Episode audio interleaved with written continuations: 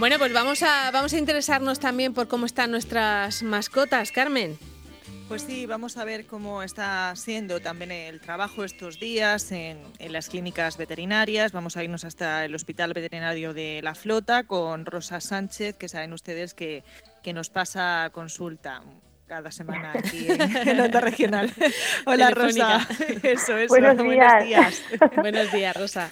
Oye, ¿cómo, cómo estáis? ¿Cómo va el, el, trabajo? ¿Cómo están nuestras mascotas? Cuéntanos también en estos días de confinamiento, donde los veterinarios pues tenéis mucho que decir también en esta situación. ¿Cómo estáis? Pues bueno, nosotros de, de, salud con respecto al tema del coronavirus, de momento aquí en el hospital vamos bien, con mucha protección y con mucho miedo, pero, pero bueno, tenemos que seguir trabajando porque las mascotas siempre están ahí, no descansan tampoco como el virus, sus patologías tampoco descansan.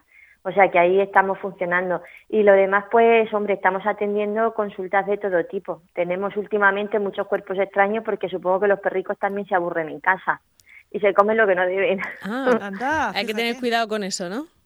Sí, sí, sí, hay que tener mucho cuidado porque perrillos que a lo mejor nunca hurgan en, la basura, pues a lo mejor igual ahora como los paseos tienen que ser más cortos, que tienen que ser cerquita de casa y todo, pues se comen eso o los juguetes les da por comérselos también por ansiedad o por no poder salir. Total, que hemos tenido esta semana muchos cuerpos extraños, o sea, cuerdas en intestino, en estómago, eh, perricos que te vienen con vómito y con diarrea y luego resulta que se han comido lo que no debían.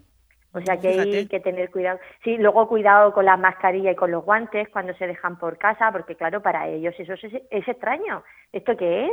Y, nada, y también se lo comen. O sea que, eso, puede ser muy peligroso para ellos o, no. Sí, sí, normalmente sí, porque eh, a ver, hay perritos que se comen un calcetín o una media y tal cual se lo comen, a los tres o cuatro días lo defecan, pero otras veces se quedan ahí atrapados entre estómago e intestino y pueden incluso perforar, ¿eh? Entonces, ya esto que es una tonta, y luego por radiografías y todo eso no muchas veces ni se ven.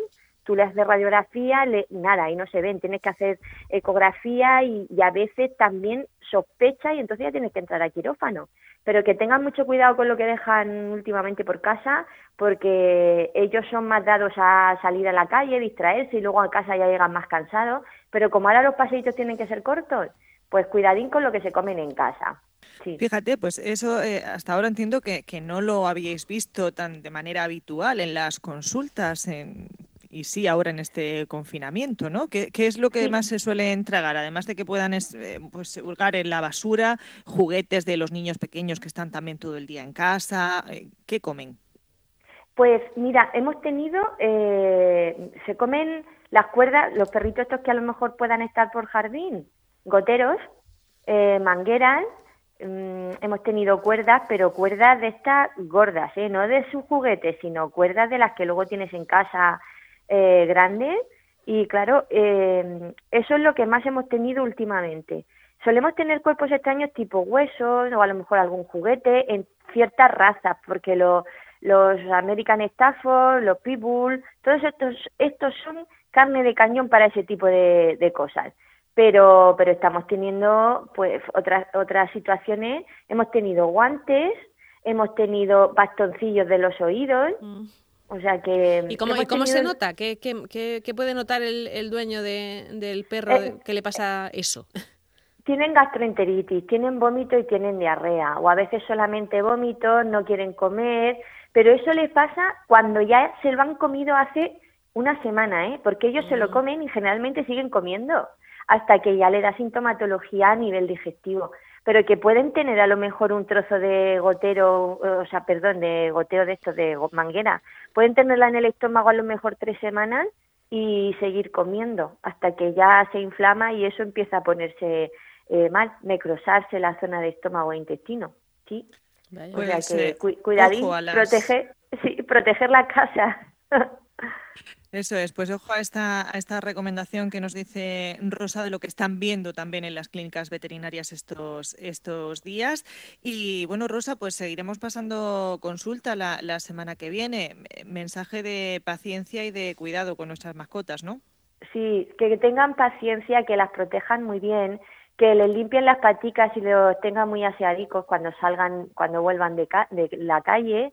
Si tienen que venir al veterinario, pues que siempre vengan con su mascarilla, con sus guantes y si son sospechosos de tener coronavirus, pues que por favor que traigan a, lo manden con otra persona recién bañadico, recién limpio, pues para evitar contagios tanto en el hospital con la gente que viene al hospital. Es importante. Precaución como, como en todo. Es una de las salidas imprescindibles que se puede hacer, pero con la mayor precaución posible. Pues Rosa, muchísimas gracias por, por atendernos y por estar ahí también eh, de guardia cuidando de las mascotas.